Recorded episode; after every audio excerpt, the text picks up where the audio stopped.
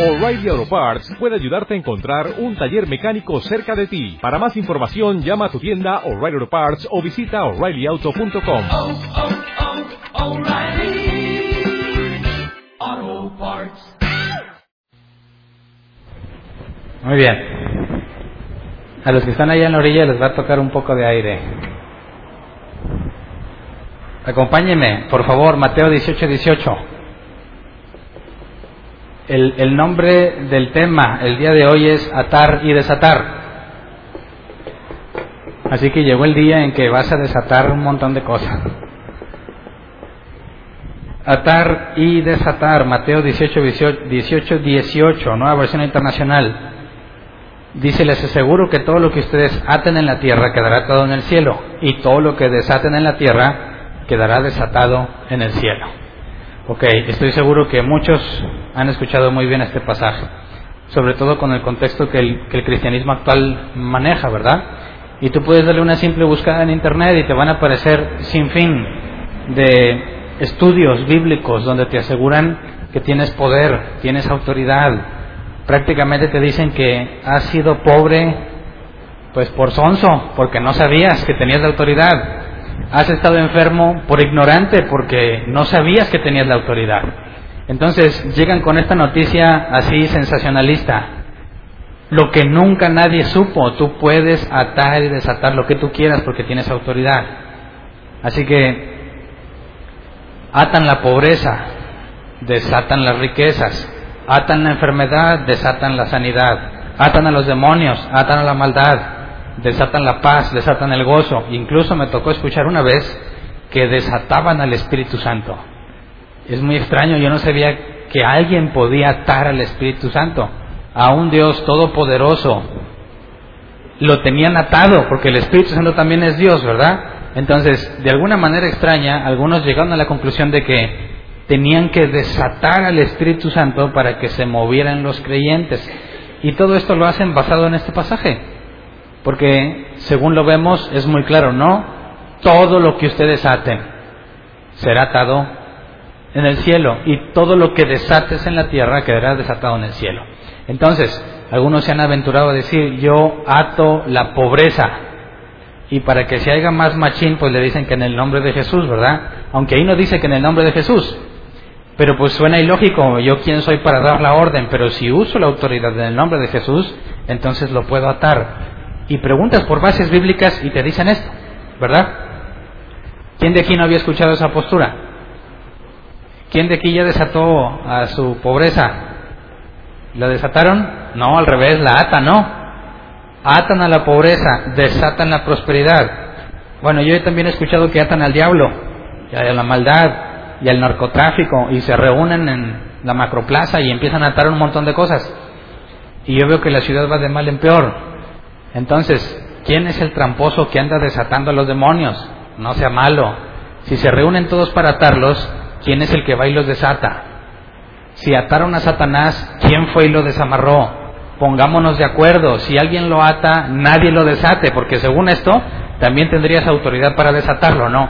Entonces, si alguien ató a Satanás, pero yo veo que sigue habiendo estragos, mi conclusión lógica es que alguien fue a desatarlo, quizás usando el mismo poder. Y luego leamos el versículo 19, porque también este lo aplican incluso en Facebook. Mateo 18, 19. Dice, además les digo que si dos de ustedes en la tierra se ponen de acuerdo sobre cualquier cosa que pidan, les será concedida por mi Padre que está en el cielo. Dos de ustedes en la tierra se ponen de acuerdo. Entonces, ¿qué tal si junto mil likes? Si con dos likes Dios me lo va a conceder con mil, ¿qué tal si alguien en la iglesia se enferma y nada más una persona ora por él? Pues así no sirve, porque tiene que haber dos en la tierra. Si dos se ponen de acuerdo, entonces Tal parece que este versículo dice que tenemos garantizado lo que le hayamos pedido, ¿verdad? Pero ¿por qué si uno solo ora no sirve? Porque tienen que ser dos. ¿Qué tal si yo soy soltero y me atropellan? Viajo solo, no hay nadie que me ayude. ¿Puedo pedirle a Dios que me salve? Alguien va a decir, no, lo, lo siento, lamentablemente no vas a tener asegurado, asegurada tu petición porque tienen que estar dos o más. Así que yo me cuestioné muchas veces ese asunto porque cuando yo era de los jóvenes, no hace mucho, cumplió años, no me acuerdo quién era, el líder de jóvenes, alguien que la verdad tenía muchas amistades en la iglesia, todo el mundo lo conocía. Cumplió años y todo el mundo oraba por él. Cumplía yo años y como a mí nadie me conocía, nadie oraba por mí. Entonces decía, qué mala onda. Necesito manejar bien las relaciones sociales si es que quiero que Dios me conceda algo. Porque las personas que tienen muchos amigos en la iglesia, pues según este pasaje, si logra convencer a dos más que oren por algo que él quiere, Jesús se los va a conceder, ¿no? Así que hemos hecho el experimento. ¿Qué tal si oran juntos? ¿Quién está de acuerdo conmigo para orar por una camioneta para mí? Y tomemos, tengamos fe en ese pasaje, para que si dos y yo nos ponemos a orar por una camioneta, seguro que me va a ser concedida por el Padre que está en el cielo. El problema es que si lo llevas a la práctica no funciona. El problema es que si atas tu enfermedad sigues enfermo. El problema es que si atas tu pobreza sigues pobre. Pero yo he visto cómo personas aseguran que esto funciona. Y hay un efecto psicológico, le llaman el efecto casino. ¿Cómo es que los casinos ganan mucho dinero? Bueno, pues porque la gente va, le echa el dinero y... Y me faltó uno por poco y le vuelves a echar, ¿verdad? y vuelves a jugar y ya mero, esta que sigue, soplale, le soplan todos, echas la moneda, ah, funcionó, ¿ya ves? ¿Ya ves? Sí funciona.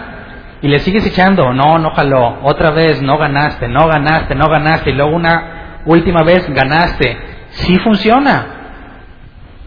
Y tienes a la gente ahí echándole el dinero, ¿verdad? Y más y más, y si no ganó en todo el día, pues seguramente el día de mañana va a funcionar. Y ahí los tienes. Y exactamente lo mismo hacen muchos creyentes. Declaran prosperidad y no pasa nada. Declaran más y no nada y nada y nada. Y me tocó ver a una conocida de años que tiene estas ideas, que realmente tiene muchos problemas económicos o digamos que su vida no concuerda con todo lo que declara. Ha declarado, ha sembrado, ha hecho muchas cosas y sigue igual de pobre. Y me tocó ver cómo una vez le regalaron una estufa. Y se puso feliz y dijo, sí funciona. Lo de declarar y todo eso, sí funciona porque mira, aquí está la evidencia. Y me, contuve, ¿verdad? Pero me daban ganas de decirle, ¿y todos los años que no te ha funcionado? ¿Sí me explico? El hecho de que de repente alguien te regale una estufa significa que todo lo que has declarado durante años, que no declaraste una estufa, declaraste riquezas y proyectos y trabajos y herencias y un montón de cosas que no tienes, pero si alguien te regala en años después una estufa, eso valida toda una doctrina, no tiene sentido. No puede ser, es el mismo efecto casino. Después de muchos intentos le dan, le regalan esa estufa y siente que ahora sí tiene la evidencia y va a seguir declarando y va a seguir haciendo ese tipo de cosas, cuando si lo analizas fríamente es una prueba contundente de que eso no funciona. Y lo peor es que cuando llegan los incrédulos y les preguntan y lo ponen a prueba y no funciona, les dicen que es que te falta fe, es que no lo crees y te vuelven responsable. Entonces, si yo estoy enfermo y desato sanidad sobre mi vida y ato la enfermedad y no funciona, ¿quién tuvo la culpa? Pues, según la lógica que ellos usan, pues yo, porque no tuve la fe necesaria. Pero bueno, nosotros ya hablamos sobre la medida de fe, ¿verdad? Y que Jesús dijo que el tamaño de tu fe no importa. Pero necesitamos entrar en este asunto de atar y desatar, según Mateo 18, incluso sobre la cantidad de personas que tienen que orar de acuerdo para que Dios lo cumpla, porque son cosas lamentablemente muy comunes en el cristianismo actual. Así que concedamosle el beneficio de la duda y analicemos el contexto. Vamos a leer Mateo 18, 15 al 17. Leímos versículos 18 y 19. Vámonos versículos, pocos versículos antes para tratar de encontrar el contexto. ¿Se acuerdan? No es correcto o es muy peligroso que tú tomes un versículo aislado y formes una doctrina de un versículo aislado. Porque si ese versículo que usaste como fundamento de tu doctrina está mal interpretado, toda tu doctrina se viene abajo. Entonces, analicemos el contexto inmediato, lo que versículos previamente nos dicen, y parece que no tienen nada que ver con la declaración que está haciendo el versículo 18 y 19. Así que leamos Mateo 18, 15 y 17. Dice, si tu hermano peca contra ti, ve a solas con él y has de ver su falta. Si te hace caso, has ganado a tu hermano, pero si no, lleva contigo a uno o dos más para que todo asunto se resuelva mediante el testimonio de dos o tres testigos. Si se niega a hacerles caso a ellos, díselo a la iglesia, y si incluso la iglesia no le hace caso, trátalo como si fuera un incrédulo o un renegado. Y luego habla sobre atar y desatar, y parece que no tiene nada que ver una cosa con la otra. Pero este asunto del versículo 15 al 17 necesitamos analizarlo con más detalle todavía para entender lo que se nos dice. Porque a la hora de que tratamos de aplicarlo en la iglesia, encontramos que esto es una herramienta fundamental para poder subsistir como una comunidad. Lo digo porque muchos piensan que tú tienes que asistir a la iglesia, asistes a un servicio, y eso es incorrecto bíblicamente hablando. La iglesia no es un lugar el que asistes, la iglesia es una comunidad a la que perteneces. Y no se trata de que voy un domingo al servicio y ya cumplí. Eso no es, ese no es el propósito de la iglesia y eso no te hace un miembro de la iglesia. La iglesia es una comunidad, de hecho el griego eclesia es asamblea, comunidad. Tú perteneces a la iglesia no porque asistes a un lugar, sino porque perteneces a una comunidad. Y pertenecer a una comunidad no es visitarlo una vez a la semana. Es una relación fraternal, por eso se les llama o se llamaban hermanos. Se decían unos a otros hermanos en Cristo. La comunidad de la iglesia o eclesía es algo a lo que perteneces adquieres responsabilidades y obligaciones. Entonces, antes de que naciera la iglesia, Jesús está hablando, antes de que nazca, sobre cómo resolver problemas en la iglesia. ¿Por qué Jesús se adelantaría tanto tiempo? Creo yo porque al momento en que juntas a personas de distintas mentalidades y tratas de que todas trabajen como si fueran uno solo, se van a presentar muchísimos roces y discusiones. Entonces Jesús nos enseña el método correcto para saber sobrellevarlas, porque perteneces a una comunidad a la cual puedes ser expulsado. Y ahorita vamos a ver ese asunto, pero también a esa comunidad debes de ser eh, agregado. No es que simplemente en algún momento hiciste una oración de fe y ya eres parte de la iglesia. No, no. De hecho, una oración de fe no te hace parte de la iglesia. Aquí nos enseña, y vamos a ver un poco más ese asunto, aunque vamos a enfocarnos claramente en 1 de Corintios capítulo 5, cuando lleguemos allá vamos a profundizar más en esto, pero por lo pronto, hasta lo que llevamos, porque me estoy adelantando a temas de la iglesia que Jesús está adelantando, pero la iglesia todavía no nace hasta donde hemos leído. Entonces, el primer punto, si tu hermano peca contra ti, ve a solas con él y has de ver su falta. Y ese es un grave problema en todos, todos los lugares donde se reúnen personas a convivir, en el trabajo, en la familia, en el matrimonio y sobre todo en la iglesia. ¿Qué es esto? Que cuando alguien me ofende, esperas a que ese alguien te pida disculpas, ¿verdad? Y lo que Jesús dice es opuesto. Si alguien peca contra ti, así que analicemos el original, que es lo que realmente está diciendo Jesús. La palabra peca es no, viene de hamartia, la definición de pecado. no es equivocarse o errar al blanco. Y cuando dice peca contra ti, es que se está errando el blanco, pero con algo referente a ti. Muchos pueden interpretar esto como una ofensa. Cuando alguien hierra el blanco hacia mí, cuando alguien me ofende o hace algo que me molesta, algo que yo considero que es pecado, algo que yo considero que no debió haber hecho. Fíjate eh, la forma en que Jesús aborda este tema. ¿Cómo puedo saber yo que ofendí a alguien? Está muy difícil. Y más si yo me paro aquí y digo algo y te ofende, ¿cómo me voy a dar cuenta? Puede haber muchísimas ofensas que yo haya realizado de las cuales ni siquiera me doy por entendido. Así que si yo quiero estar bien con todos, ¿cómo le hago? Tendré que preguntarle a todo el mundo, oye, ¿te ofendí? ¿No te ofendí hoy, ayer, antier, en algún momento de la vida te hice algo? ¿Cuándo acabaría yo de preguntarle a todo el mundo si lo ofendí?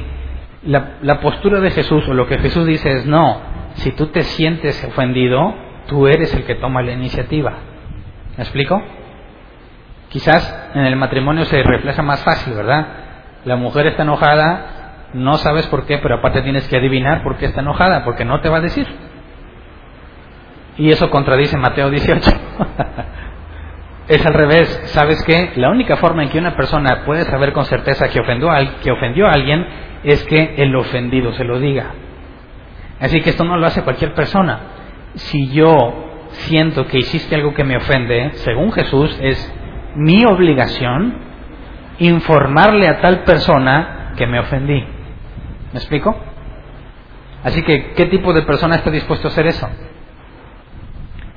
Cuando he escuchado muchísimos casos donde se ofenden porque alguien no lo saludó, o porque no les sonrió, o porque les hizo una cara, según ellos. Y ya, eso es razón más que suficiente para decir, nah, ese cuál es, ese es un pagano que está ahí entre nosotros, ese ni es cristiano.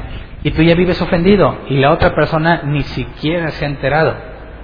Así que Jesús busca inmediatamente la confrontación, ¿verdad? el decirle, ¿sabes qué? Esto que sucedió me parece que está equivocado porque me afectas. Y la confrontación es lo que más evitamos los seres humanos, no bíblicos, ¿verdad? Todo verdadero cristiano sabe que la confrontación pacífica, como aquí Jesús la propone, la confrontación es indispensable para tener una vida de paz entre distintas personas. Si a mí no me gusta confrontar, si digo, ay, no, así déjalo, estoy en pecado si perteneces a una eclesía. ¿Sí me explico? No puede haber miembro de la iglesia que diga, así déjalo, hombre, ya, yo voy a seguir igual y, no pasa nada, pero realmente estás ofendido. Tu relación con esa persona no va a ser igual. ¿Por qué te explico esto? Vamos a adentrarnos a lo que dice el 15 y el 17 y luego solos van a quedar muy claros el versículo 18 y el 19.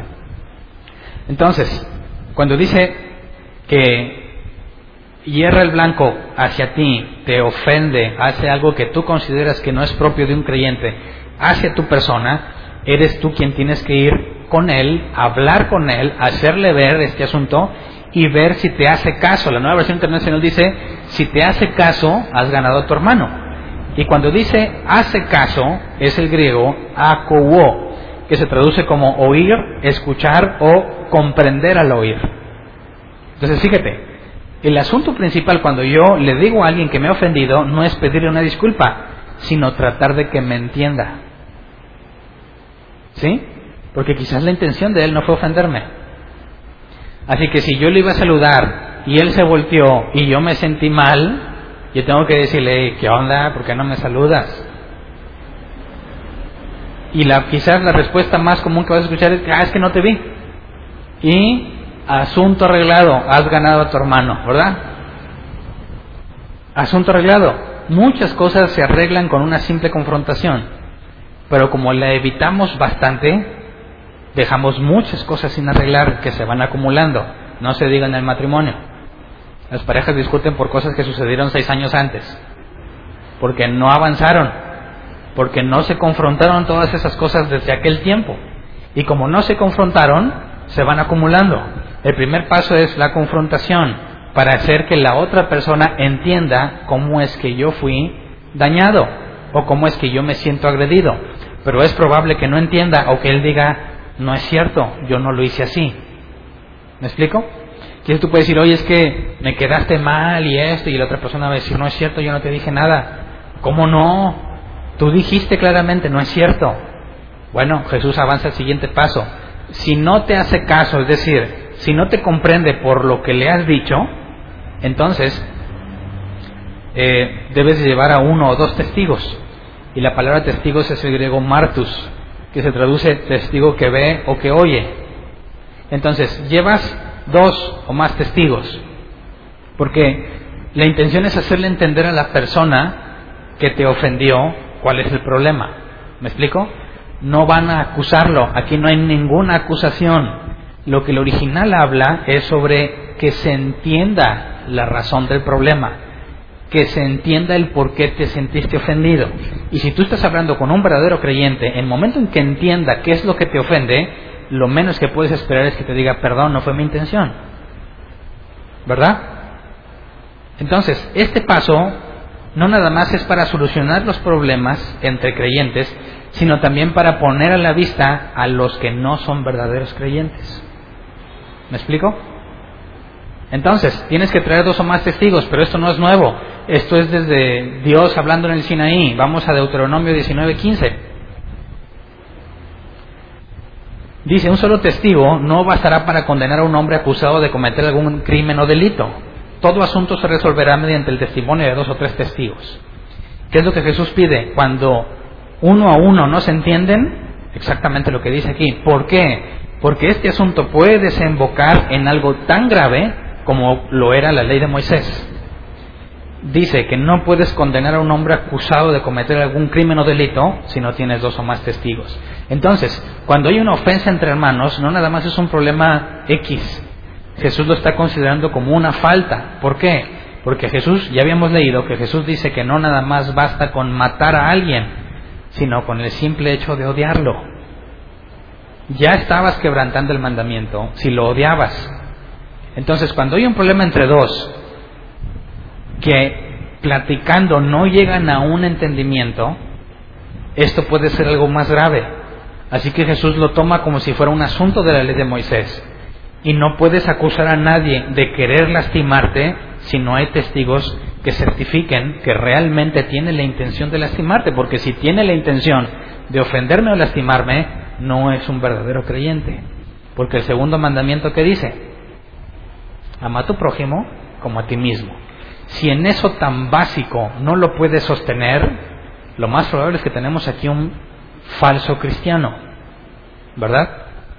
Entonces, ¿cómo le hacía Dios cuando acusaba a su pueblo de algo? Dice, yo soy Dios y me brinco la regla. No, leamos Deuteronomio 31, 28, porque aún Dios usaba testigos. Dice, reúnan ante mí a todos los ancianos y los líderes de sus tribus, para que yo pueda comunicarles esas palabras y las escuchen claramente. Pongo al cielo y la tierra por testigos contra ustedes. Entonces, aún Dios pone testigos cuando va a tratar un asunto de acusación. Cuando Dios va a hacerle ver a su pueblo una falta, normalmente vemos que nombra a la tierra, a los ángeles, a muchísimas cosas las pone por testigos. Él mismo respeta lo que él mismo ha dicho. Luego, si no te hace caso, o sea, si a pesar de que hay más cristianos verdaderos, no vas a meter a los que te hacen la pala, si tienes más cristianos genuinos que tratan de hacer entender a los dos implicados dónde está el problema, si estos testigos están de acuerdo en que tú eres ofendido y que la otra persona aún no entiende por qué te sientes ofendido, entonces tiene que decirlo en la iglesia. Y la palabra iglesia, ya les dije, es eclesía. La iglesia aún no ha nacido, pero Jesús ya está dando instrucciones sobre cómo arreglar las cosas. Y dice que si no entiende, es decir, que si el decirlo a la iglesia no entiende, entonces tienes que tomarlo como si fuera un incrédulo o un renegado. Pero el original dice palabras diferentes. La palabra incrédulo es étnicos, que se traduce como extranjero, pagano o gentil. Pero esto va en el contexto de los israelitas. Es de cuenta, les está diciendo a, los, a sus discípulos israelitas, si esta persona después de pasar este proceso sigue sin entender, ya no es que no puede entender, es que no quiere entender. Así que tómalo como si no fuera un israelita. ¿Sí me explico? Cualquiera que no era israelita no vivía bajo la ley de Moisés y su comportamiento no era regulado por nada. Quizás por la ley romana o cosas así, pero eran reglas seculares, no bajo las ordenanzas de Dios. Entonces, cuando dice tómalo por un incrédulo, es un extranjero, alguien que no conoce de Dios. Y cuando la nueva versión internacional nos dice renegado, el original es telonés, que se traduce como publicano o cobrador de impuestos. O sea, Jesús en el contexto judío pone a un extranjero y a un publicano al mismo nivel, porque el publicano, un recaudador de impuestos, traicionaba a, sus, a su nación para trabajar por la nación opresora. Tenemos a Mateo, recaudador de impuestos, que le cobra a sus propios eh, colegas, a los de la misma nación, les cobra para pagarle al imperio dominante. Entonces, el contexto es el mismo. Un extranjero o un pagano, alguien que es un traidor, un traidor, así debe ser considerado aquel que no quiere entender o arrepentirse de lo que provocó la ofensa a alguien. Entonces, las ofensas entre creyentes, según Jesús, es algo muy grave. Es algo que no puede dejarse simplemente así. Y yo lo quiero decir, en la iglesia ha pasado situaciones así, donde tenemos que acercarnos, ya tiene mucho que no pasan, pero cuando empezamos como iglesia empezamos a tener problemas y tuvimos que acercarnos a las personas diciéndoles, pues ve, antes de hablar conmigo, ve y habla con la persona. Ahí está Mateo 18. Iban y decían, es que no quiere entender. Entonces teníamos sesiones muy largas, muy difíciles, tratando de mediar entre un lado y el otro y nos encontramos que aún hay muchos cristianos muy orgullosos que no quieren reconocer y no quieren reconocer. Y hemos llegado al punto de expulsar a la gente de la iglesia cuando siguen siendo testarudos, porque a pesar de que les presentas evidencia bíblica, siguen amachados en su postura aunque no tengan fundamento. Entonces, según Jesús, ellos son considerados extranjeros o traidores. Es imposible que un genuino creyente llegue a este punto. Es imposible. Este punto es el máximo, el extremo. Porque, por eso digo que, bueno, más adelante vamos a entrar a profundidad porque Pablo empieza a enseñar cuál es la perspectiva del ofendido. Aquí Jesús nos habla sobre cómo tratar al que ofende. Y vamos a ver en Primera de Corintios y en otras cartas de Pablo cómo debe de comportarse el ofendido. Pero vamos a entrar más adelante en esa parte. Vamos a enfocarnos en el que ofende para poder analizar el contexto. Entonces, si no entiende cuando toda la iglesia la amonesta, debe considerársele un traidor, un extranjero. ¿Cómo es que lo consideramos un traidor? Leamos 1 de Corintios 5, 9 al 13, un pequeño adelanto de lo que después veremos. Dice, Pablo está hablando a los corintios, por carta ya les he dicho que no se relacionen con personas inmorales. Por supuesto, no me refería a la gente inmoral de este mundo, ni a los avaros, estafadores o idólatras, en tal caso tendrían ustedes que salirse de este mundo. Pausa. O sea, que el hecho de que tengas amigos no cristianos no es pecado, ¿verdad que no? ¿Cómo puede ser luz en las tinieblas si no estás donde están las tinieblas? ¿Cómo podrías tú ser luz a los gentiles o luz a los que no conocen si nunca estás con ellos? La idea de un cristiano aislado del mundo no es bíblica. Tenemos que tener relaciones con los no creyentes. Es parte fundamental. Puedes tener amistad con ellos. Difícilmente vas a tener un amigo íntimo que no sea creyente, porque van a tener puntos de vista completamente diferentes, pero sí puedes tener amigos cercanos. Quizás no íntimos, no porque no puedas, sino porque será difícil que eso se presente. Pero no hay ningún problema en que tú tengas compañeros que no son creyentes. Y esto lo quiero dejar muy claro porque hay muchos que enseñan lo contrario y dicen, no vayas con ellos porque te contaminas. Y Jesús dijo que nada de afuera contamina al hombre, sino lo que sale de él. Así que el hecho de que yo tenga amigos no creyentes no me perjudica en mi vida de santidad. Que tú quieras hacer lo que ellos hacen, el problema no es que te juntes con ellos, el problema está dentro de ti. Por eso Jesús dice que el problema es lo que sale de ti. Si yo me junto con personas que toman y yo no tomo, no tengo por qué decir, no, me van a contaminar. No, no hay ninguna razón para que tú seas contaminado a menos que te estés muriendo de las ganas de agarrar el darle trago. En ese caso el problema no son tus amigos, el problema eres tú. Y si tú tienes ese problema, pues entonces aíslate para que aprendas a dominarte. ¿Sí me explico? Necesitas pasar tiempo solas con Dios para empezar a tener dominio propio. Pero jamás de los jamases el problema van a ser los no creyentes. El problema radica en ti. Entonces también cuando he escuchado quejas, es que, hermano, en el mundo hay tantas tentaciones. Voy a la universidad y veo tantas muchachas y caigo en la tentación. ¿Cómo le hacemos para desaparecer a todas esas muchachas? El problema no son las muchachas, ¿verdad? El problema eres tú. Entonces, por eso Pablo aclara, no te juntes con los inmorales. Por supuesto que no me refiento a los inmorales de este mundo, o sea, tendrías que salirte del mundo.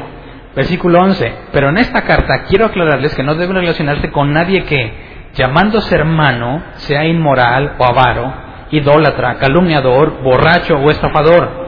Con tal persona ni siquiera deben juntarse para comer. Esto está haciendo referencia a lo que Jesús enseñó en Mateo 18. Obviamente no es de que vi a alguien que se emborracha, ah, ya, no me voy a juntar con él. No, Mateo 18 es primero vas y hablas con él. ¿Qué onda? Te vi hasta acá, hasta las chanclas. Eso no es propio de un creyente. ¿Qué te van a decir? Tú no juzgues. Bueno, si pertenece a árbol plantado, estás obligado, según la palabra de Jesús. Me refiero a que si nos consideramos como iglesia de Jesús, estás obligado a tratar de hacerlo ver su problema. Y si no, llevar personas de la iglesia y que traten de hacerlo entrar en razón. ¿Por qué? Porque el tal se sigue llamando hermano y a donde quiera que va dice, yo soy de árbol plantado. ¿Eso afecta o no afecta? Afecta y mucho. No porque nos dé mala reputación, sino porque se vitupera el nombre, es la, la forma que la Biblia lo expone. Pisoteas el nombre de Jesús porque dicen, mmm, este es de los cristianos, fíjate. ¿Cuántas veces han escuchado? Mmm, esos cristianitos. Esos que dicen que son santos. Y dice que se congrega allá. Si así está este, uh, ¿cómo serán los de allá? Así que cualquiera, cualquier persona que se considere miembro de una comunidad, de una iglesia, tiene que pensar por el bien de la persona, del borracho, y por el bien de la iglesia. Y tener que seguir este proceso que a veces es tedioso. Porque dices, ah, a mí qué me importa pues que se emborrache, pero que no ande diciendo que es cristiano. El problema es que no dejan de decir, les van a preguntar y van a decir, sí, yo soy cristiano. ¿Y a qué iglesia vas? Pues árbol plantado. Ahí está el problemota y no lo puedes dejar. ¿Por qué? Porque es tropezadero a muchos no creyentes. Entonces, cuando Pablo dice que alguno llamándose hermano está haciendo estas cosas, tú tienes que pasar y agotar el proceso de Mateo 18. De manera que si él sigue siendo borracho, idólatra, calumniador, inmoral o avaro, no debemos relacionarnos con tal persona. A eso se refiere Jesús como a considerarlo como un extranjero o un traidor. No tiene parte en la comunidad, es expulsado de la comunidad. Y según Pablo, vamos a ver más adelante, nadie debe de comer con él, nadie debe de relacionarse con él. No porque es un impío inmundo, sino porque es una oportunidad que le estamos dando para que reaccione. Si realmente él tiene un interés por ser salvo y ve que la iglesia en la que se congrega, unánimes, le dicen que está mal, y este es un verdadero creyente, tiene que reaccionar. Si no reacciona, pueden ir diciendo, yo soy de aquella iglesia y fulana, y cuando pregunten, simplemente no, él fue expulsado hace mucho tiempo.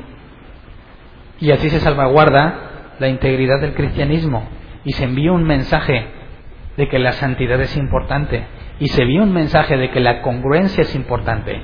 Se envía un mensaje de que no estamos jugando a la iglesia y que no somos un club social. No dudo que van a ser los que dicen que, van, que no tenemos amor. Te falta amor. Bueno, pues entonces no te quejes conmigo, quéjate con Jesús. Es Jesús quien lo está instituyendo, no yo. Es la, son las cartas de Pablo los que nos dan la pauta. Entonces, quien diga que le falta amor, realmente no entiende quién es Jesús, o le han predicado que Jesús es puro amor. Y pues ya en esa ignorancia, pues ya ni para qué le explicas. Si nos dicen que nos falta amor, pues nos vamos a tener que aguantar. Porque no son capaces de entender que esto es lo que la Escritura dice. Y que si Jesús es puro amor, sería un caos. y no habría justicia en ningún sentido y jamás se podría proclamar la verdad, porque en nombre del amor los cristianos hacen muchas barbaridades que la propia Biblia prohíbe. Así que este asunto es serio y es frío, pero lo haces con la mentalidad de darle una esperanza al que está en pecado, al que está necio, porque no es que no se ha dado cuenta, si ya pasa este proceso es porque está necio. Entonces al necio se le trata según su necedad, dice en proverbio, y lo tienes que expulsar. ¿Y qué pasa si la iglesia, algunos si van y dicen, hombre, mira, yo no voy de acuerdo con lo que ellos hacen, yo te amo y eres bienvenido? ¿Qué va a pasar si alguien de la iglesia no cumple? Bueno, ese mismo queda manifiesto que tampoco es de la iglesia. ¿Se me explicó? Porque no es capaz de entender la forma en la que Dios hace las cosas. No siempre se le va a asomar el lobo a las personas. Dios disciplina al que ama y es una muestra de amor ser disciplinado. Así que la disciplina que se impone por toda la iglesia ante un individuo es una muestra de amor al individuo. ¿Me explico? Y es una responsabilidad a la que nosotros hemos invitado. Cuando hablamos sobre la membresía de la iglesia, que yo sé que se siguen agregando personas y a algunos no les ha quedado muy claro todavía, estamos hablando de esto. De estos pasajes sabemos que una persona tiene que ser aceptado como miembro y en algún momento determinado puede ser expulsado como miembro y es la enseñanza bíblica. Así que no se trata de si eres genuinamente creyente o no, se trata de si nosotros te reconocemos como creyente o no. No estamos diciendo que si nosotros no te reconocemos, no eres.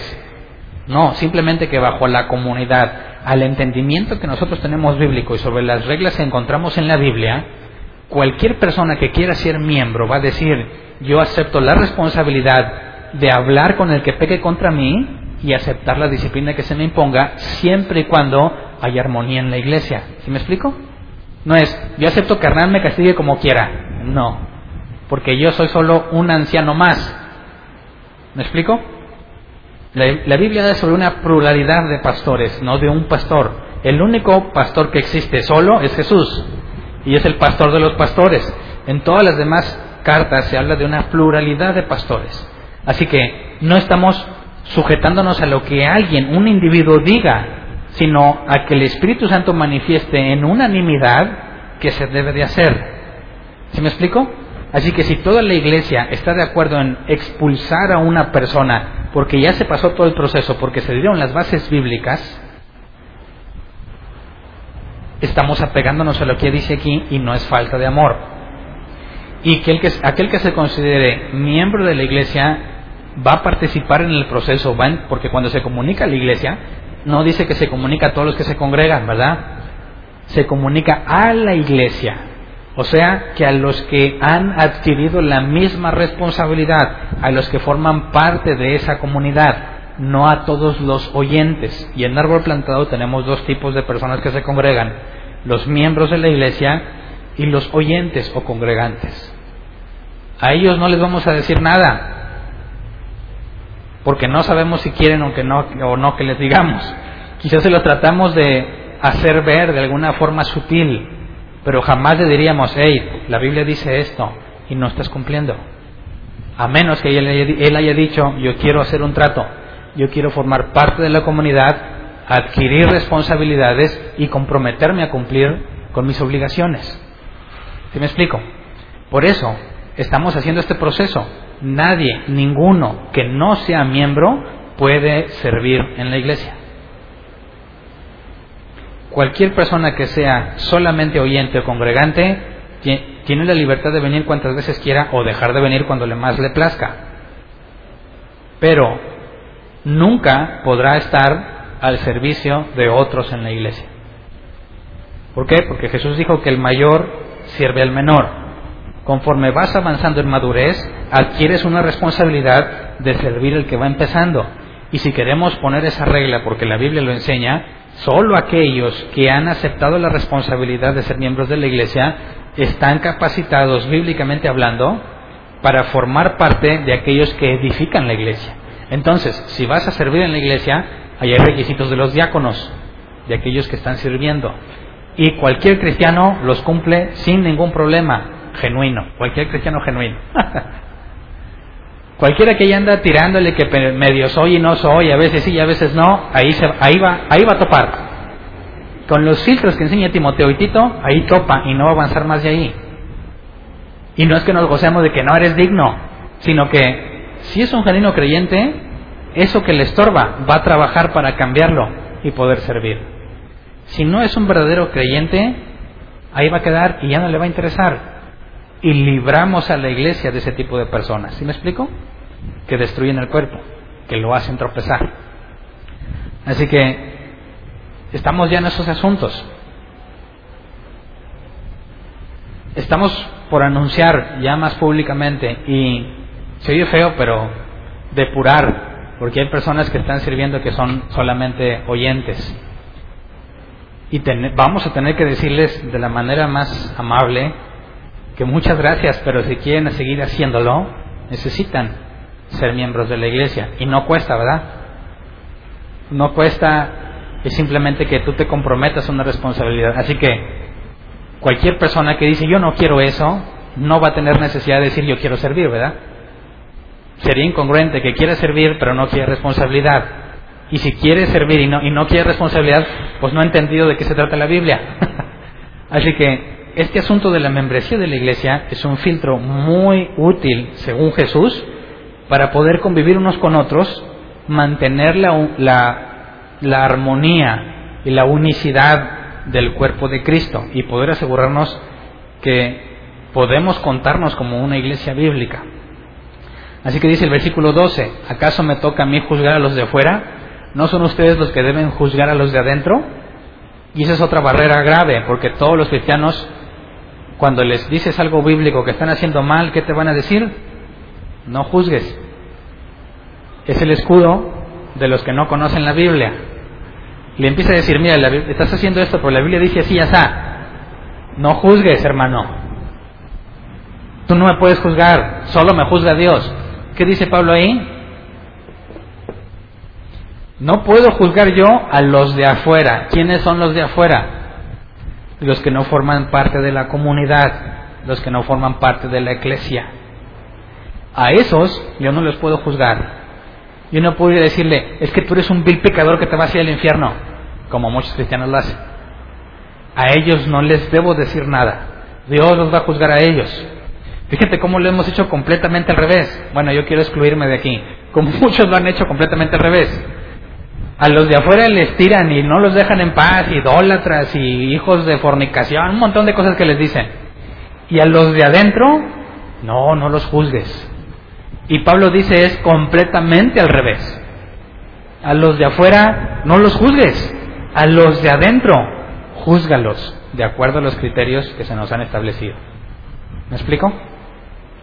¿Por qué? ¿Qué hacemos nosotros cuando alguien quiere ser miembro de la iglesia, lo primero que vemos es asunto doctrinal. ¿Por qué? Pues porque es la base de nuestro entendimiento. ¿Cómo podríamos trabajar juntos si doctrinalmente no estamos de acuerdo? Así que se exponen las bases de la teología cristiana, las bases del cristianismo, según hasta donde hemos entendido unánimemente. Y si estás de acuerdo, avanzamos en el proceso. Si no, no, no tiene caso. No significa que no sea salvo, significa que nunca vamos a ponernos de acuerdo para trabajar. Así es como juzgamos al de adentro. ¿Sí me explico? Cuando tú dices, miembro de la iglesia, sí, yo estoy de acuerdo en esos puntos, bueno, sobre esos puntos se te va a juzgar si es que un día llega a ser necesario. Así que no, pues si yo no sabía, no, si sabías, te los explicamos y dijiste que estabas de acuerdo y que no tenías dudas. Y bajo esos parámetros se te va a juzgar cuando veamos que algo no se parece a lo que está ahí. Así que ser miembro de la iglesia no es creer en Jesús, no es hacer una oración de fe, implica conocimiento, entendimiento y responsabilidad para poder actuar como la Biblia demanda que actúes si vas a formar parte de la iglesia. Luego, empiezan a surgir ciertas dudas. Bueno, ¿qué pasa si lo expulsamos y se arrepiente? Jesús ya no dijo qué, pasaba en ese caso, pero Pablo sí nos lo dice. Vamos a 2 Corintios 2, 5 al 11. ¿Qué pasa si decidimos que una persona está necia y necia y necia y ya seguimos todo el proceso de Mateo 18, 15 al 17 y queda expulsado y después vemos que realmente ha cambiado, que pidió disculpas, que tiene evidencia de que no es la misma persona y que de realmente pudo entender lo que se le estuvo diciendo? Bueno, aquí dice de Pablo dice, si alguno ha causado tristeza, no me la ha causado solo a mí hasta cierto punto, y lo digo para no exagerar, que la ha causado a todos ustedes. Para él es suficiente el castigo que le impuso la mayoría. Más bien debieran perdonarlo y consolarlo para que no sea consumido por la excesiva tristeza. Por eso le ruego que reafirmen su amor hacia él, con ese propósito les escribí, para ver si pasan la prueba de la completa obediencia. A quienes ustedes perdonen, yo también lo perdono. De hecho, si había algo que perdonar, lo he perdonado por consideración a ustedes en presencia de Cristo, para que Satanás no se aproveche de nosotros, pues no ignoramos sus, sus artimañas. Pablo está haciendo referencia a uno que fue expulsado por adulterio. Y si dio evidencia de arrepentimiento, hay que perdonarlo significa que dio buen fruto, la disciplina que se le impuso. Ganamos a un hermano. pudo comprender a través de lo difícil que fue para él ser expulsado. Así que aún un expulsado tiene esperanza de ser genuino creyente. Pero tenemos otros casos a los que no voy a profundizar hoy. Himeneo, Alejandro y Filete, los menciono muchas veces. Eran cristianos que Pablo dice, estos aquí estaban entre nosotros, se salieron y siguen haciendo sus mugreros, siguen haciendo las cosas mal. Estaban con nosotros, pero no eran de nosotros, es la conclusión, porque no hubo un arrepentimiento, no hubo tristeza por ser expulsado. Así que, entendiendo este asunto, leamos Mateo 18, 18, para ver si nos habla de autoridad espiritual, de demonios, de ataduras espirituales. Dice, les aseguro que todo lo que ustedes aten en la tierra quedará atado en el cielo y todo lo que desaten en la tierra quedará desatado en el cielo. ¿Cuál es el contexto inmediato de qué está hablando Jesús? De perdonar y de expulsar. ¿Verdad? Jesús puso la regla, cómo se perdona, cómo se expulsa. Así que, cuando analizamos el original, la palabra atar es el griego deo, que se traduce como impedir, prohibir o atar. Y desatar es el griego luo, que se traduce como disolver, soltar, liberar o anular. Así que, bajo estas traducciones válidas y analizando el contexto, podemos traducir este mismo versículo así. Les aseguro que todo lo que ustedes prohíban en la tierra quedará prohibido en el cielo y lo que ustedes anulen en la tierra quedará anulado en el cielo. Quitas atar y desatar. Pones traducciones válidas de acuerdo al contexto. ¿De qué nos está hablando? Que cuando le prohíbes a alguien congregarse, Dios lo respalda. Cuando anulas esa prohibición, Dios la respalda. ¿Me explico? Está diciendo que lo que decida la iglesia, Jesús lo va a certificar. No está hablando de demonios, ni de enfermedades, ni de pobreza, ni de autoridad espiritual, ni de nada que tenga que ver con estar haciendo uso de fuerzas espirituales. De hecho, no es la primera vez que Jesús decía eso. Vamos a Mateo 16, 18 y 19.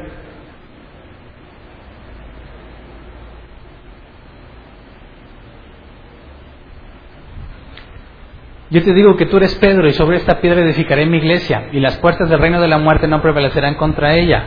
Te daré las llaves del reino de los cielos. Todo lo que ates en la tierra quedará atado en el cielo y todo lo que desates en la tierra quedará desatado en el cielo. Aquí se lo dice a Pedro, a Pedro solamente y puntualmente. Esto ha llevado a que los católicos piensen que tienen autoridad en el confesionario, y no hablo de Big Brother, hablo de lo que hay en las iglesias católicas, esas casitas donde hay dos compartimentos, ¿verdad? Está el sacerdote y en otro lado entra el penitente. Y dice, Padre, he confesado. Y le cuenta todos los pecados. Y el Padre te dice, bueno, de castigo tienes que orar. Porque ese es el castigo, ¿verdad? Vas a rezar tantos Padres Nuestros y tantas Aves Marías. Yo pienso que el mayor beneficio que tenemos los creyentes es poder hablar con Dios en persona. Y de alguna forma nuestros amigos católicos lo han visto como un castigo. Ándele, vas a tener que orar 80 Padres Nuestros y 120 Aves Marías por lo que hiciste. Se vuelve un castigo. Pero cuando les preguntas por qué, por qué el padre o el sacerdote tiene que perdonarle sus pecados, dicen porque se lo dijo a Pedro. Y según la Iglesia Católica aseguran que el Papa, el que esté, viene de una línea ininterrumpida de sucesores, de sucesores desde Pedro a la fecha. Así que si el Papa le dice a alguien, ustedes también pueden perdonar, pues también pueden. ¿Me explico? Y dices, bueno, dice, tú eres Pedro y sobre esta piedra edificaré mi iglesia. Y ellos piensan que Pedro es la piedra, ¿verdad? Porque Pedro significa piedra. Pero eso traería una contradicción, porque el apóstol Pablo nos enseña más adelante que el fundamento es Cristo. ¿Verdad? Entonces, si Pedro fuera el fundamento, Pablo nos echó mentiras, porque el fundamento es Cristo. Así que cuando dice, sobre esta piedra edificaré mi iglesia, Jesús mismo se identificó con la roca. Jesús es la roca, ¿verdad? Él dijo que que construya la, su casa en la arena es un hombre eh, ingenuo, del que la construya sobre la roca, no va a hallar destrucción. Así que cuando Jesús dice, tú eres Pedro y sobre esta piedra edificaré mi iglesia, tiene que estar hablando de sí mismo. ¿Me explico? De otra forma, tienes contradicción en la Biblia. Y si tienes contradicción en la Biblia, ya no es palabra de Dios. Así que es imposible que Jesús esté refiriendo a Pedro. Dicen, pero mira, le dio las llaves del reino de los cielos. ¿Y para qué se las dio? Para que lo que ates en la tierra quede atado en el cielo y lo que desates en la tierra quedará atado en el cielo, desatado en el cielo. Pero en Mateo 18, 18, ¿con quién está hablando? Con los discípulos. Y lo mismo que le dijo a Pedro, ahora se lo dice a los discípulos. Así que Pedro ya no es el único. ¿Verdad? ¿Qué está diciéndole entonces? Que los discípulos, ir y hacer discípulos a las naciones, no nada más esos once que quedaban o los que van a quedar, porque si Jesús se hiciera referencia nada más a esos discípulos, Pablo tendría esa misma autoridad. ¿Quién fue el que tomó el lugar de Judas? ¿Tendría la misma autoridad? Cuando Jesús habla de sus discípulos, habla de todo aquel que es discípulo de Cristo. Todos tienen la capacidad de atar y desatar. Y las palabras atar y desatar aquí son las mismas que se usan en Mateo 18. 18. Prohibir, impedir, atar, liberar, soltar, disolver, anular. Así que, está diciéndonos que cuando la iglesia, los discípulos de Jesús, todos los que conforman la iglesia, se pongan de acuerdo para prohibirle a alguien el acceso a la comunidad, o sea, expulsarlo, Jesús dice, yo lo voy a respaldar. Y si toda la iglesia se pone de acuerdo para perdonarlo, como leímos en Corintios, Jesús dice, yo lo voy a respaldar. ¿Me explico? Así que nos está hablando del contexto sobre las decisiones que toman la iglesia, no un individuo en particular. Así que no veo ningún lado donde podría hacer referencia a atar y desatar pobreza o demonios o todas esas cosas. Y luego el versículo 19.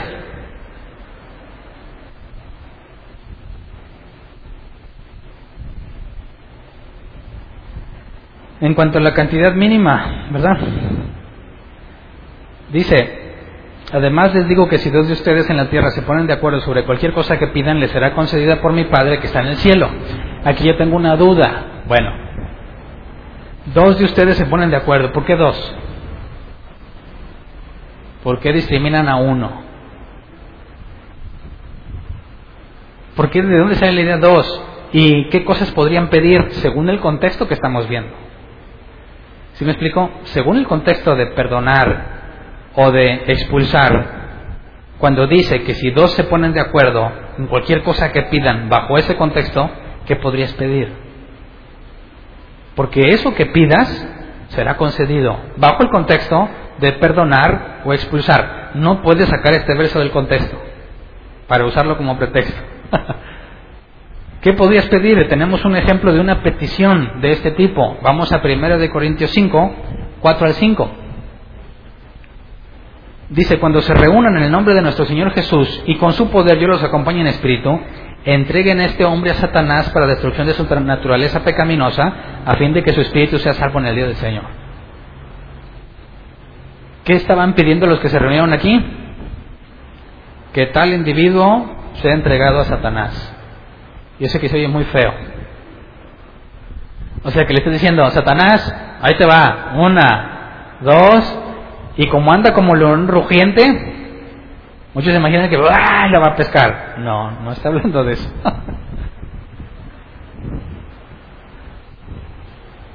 ¿Alguien de aquí lo han entregado a Satanás alguna vez? No. A mí sí y hasta echaron maldiciones sobre mí, sobre mi familia. Y no me pasó nada. Porque la maldición tiene que provenir de Dios para que funcione, ¿verdad? Hay mucha gente que le da por maldecir o bendecir. Nada de eso funciona a menos que Dios lo haya dicho.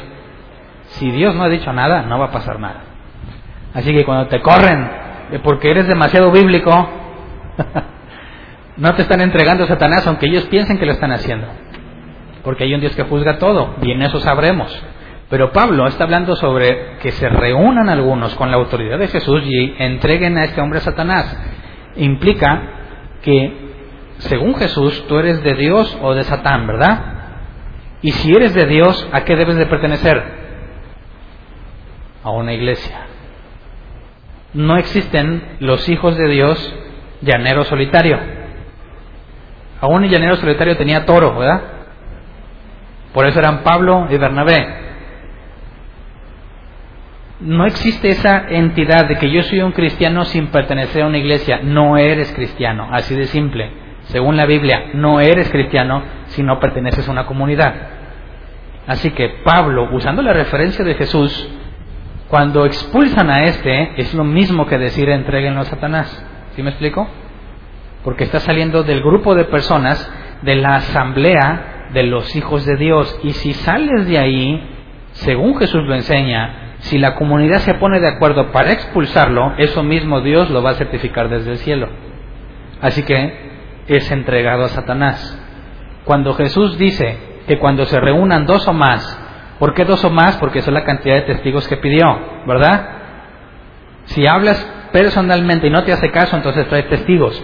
Y si ya pasaste por el proceso, los testigos, con que sean dos o más, lo que ellos decidan atar o desatar, se va a cumplir. Por eso cuando se reúnen a decir, Dios, entregamos a este hombre a Satanás o perdonamos a este hombre y lo hacemos miembro de la comunidad, cualquier cosa de esas que pidas, Jesús la va a hacer respaldando lo que leímos en el versículo 18. Así que lo siento si querías juntar muchos likes para que Dios te sanara o para que sane a los niños de África. Vi, una, una imagen y no la guardé. Ya después cuando la busqué no la encontré. Estaba bien chida porque estaba Jesús así en una, en una computadora. Así como siempre lo ponen la vestimenta y el pelo largo y la barba. Rubio, rubio, ¿verdad? aunque es imposible que sea rubio siendo de allá. Y está con el mouse y dice, deja voy a ver si juntaron los likes para salvar a la niña que tiene cáncer. Porque eso es lo que promueven muchos cristianos, ¿no? Les pasa algo y por favor ayúdenme a orar como si mientras más bola le haces a Jesús, más presión le pones y más fácil te lo va a conceder. No tiene sentido. Haces a Dios injusto. Así que queda una pregunta más que resolver. En cuanto a atar y desatar, creo que es evidente. En cuanto a la petición y la cantidad mínima de individuos, también es completamente fuera de contexto. No está hablando de eso.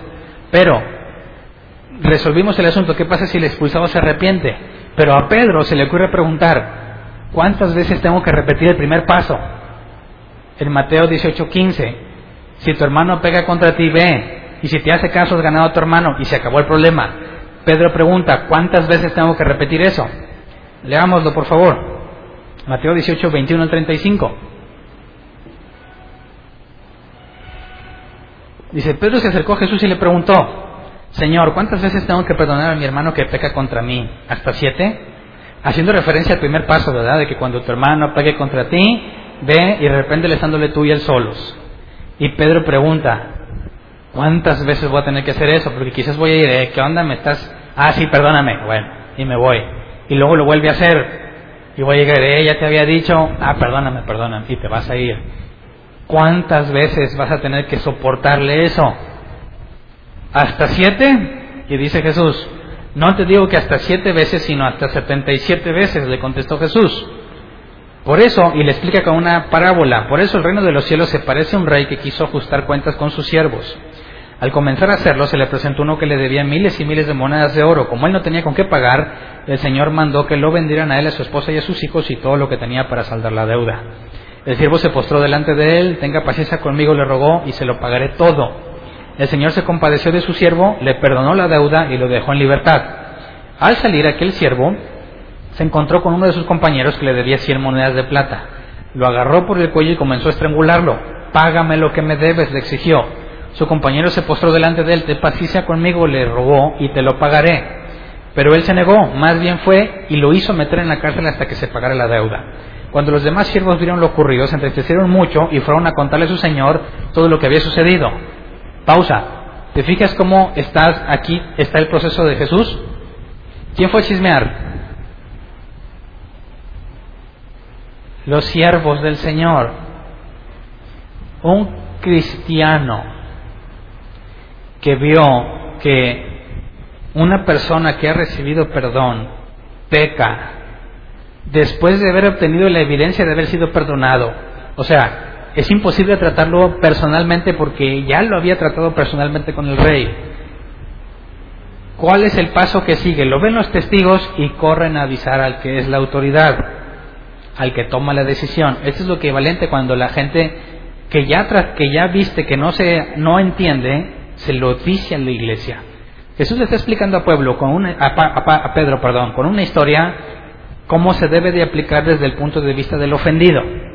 Dice, entonces el Señor mandó llamar al siervo, siervo malvado le, increpó, te perdoné toda aquella deuda porque me lo suplicaste. ¿No debías tú también haberte compadecido de tu compañero así como yo me compadecí de ti? Y enojado su Señor le entregó a los carceleros para que lo torturaran hasta que pagara lo que debía. Así también mi Padre Celestial los tratará a ustedes, a menos que cada uno perdone de corazón a su hermano. Entonces, si Dios te perdona lo que tú haces, tú debes de perdonar. Pero, según Jesús enseñó a sus discípulos en Mateo 6, ¿cuál es la condición para que Dios te perdone? Dice, perdona mis deudas, así como yo perdono a los que me deben. Entonces, un creyente genuino, ¿cuántas veces debe repetir el proceso número uno de Mateo 18? Si quiere ser perdonado, más bien dicho, cada vez que él quiera ser perdonado, tiene que perdonar. Así que si tenemos a alguien que es sumamente descuidado, y a pesar de que se le ha dicho es que eso que haces está provocando daño, sigue y sigue y sigue, pero cada vez que le dices parece que entiende, ¿qué debemos de hacer con él? Perdonarlo.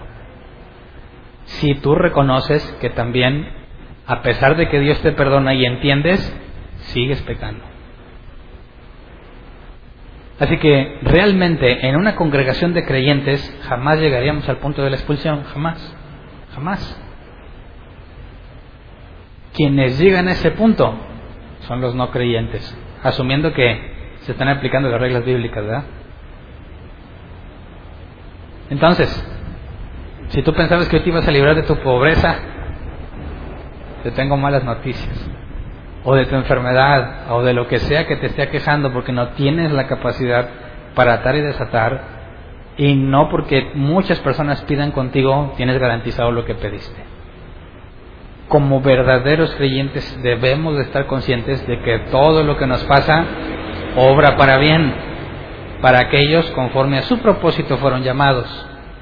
Así que no podemos pensar que una enfermedad me aparte de Dios o que es una maldición de parte de Dios. Al contrario, nada sucede sin que Dios lo permita, lo dice la Biblia.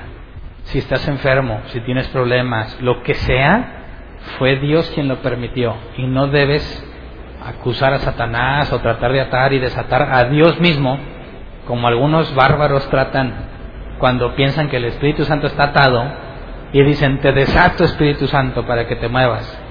Y dices, ahora qué semejante ignorancia del que habla y del que escucha y le cree. Deja tú que hablen, que le crean, eso está peor.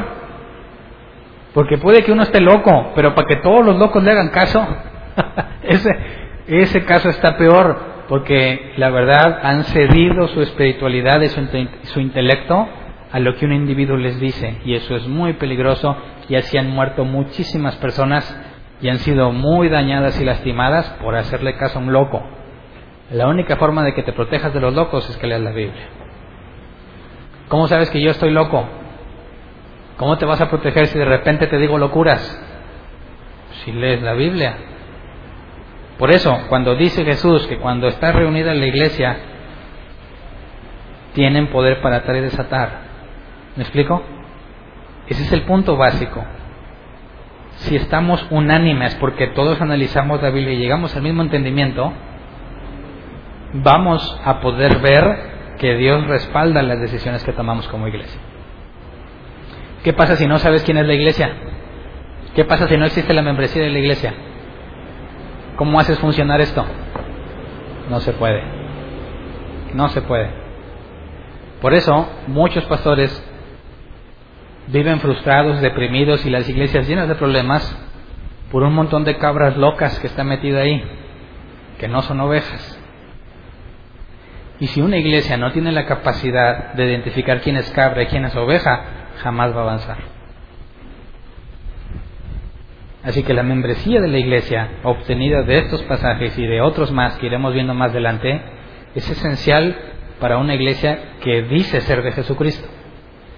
La iglesia o la palabra iglesia puede ser incluso de satanistas, la iglesia de Satanás. Pero la iglesia de Jesús tiene que tener estas cosas implementadas. De otra forma, no podríamos aplicar lo que Jesús enseña. Desde el punto de vista de los obispos o pastores, están para apaciguar la grey, las ovejas de Dios. Solamente a ellos, no a las cabras locas. Por eso la membresía de la iglesia te da muchos beneficios bíblicos y adquieres muchas responsabilidades. Es completamente a tu criterio, pero desde el punto de vista bíblico o desde el punto de vista de los que estamos en esta iglesia, es algo indispensable para el que quiera permanecer. No hay ningún problema si quieres ser congregante, eres libre de escuchar. Así que vamos a ponernos de pie, vamos a orar.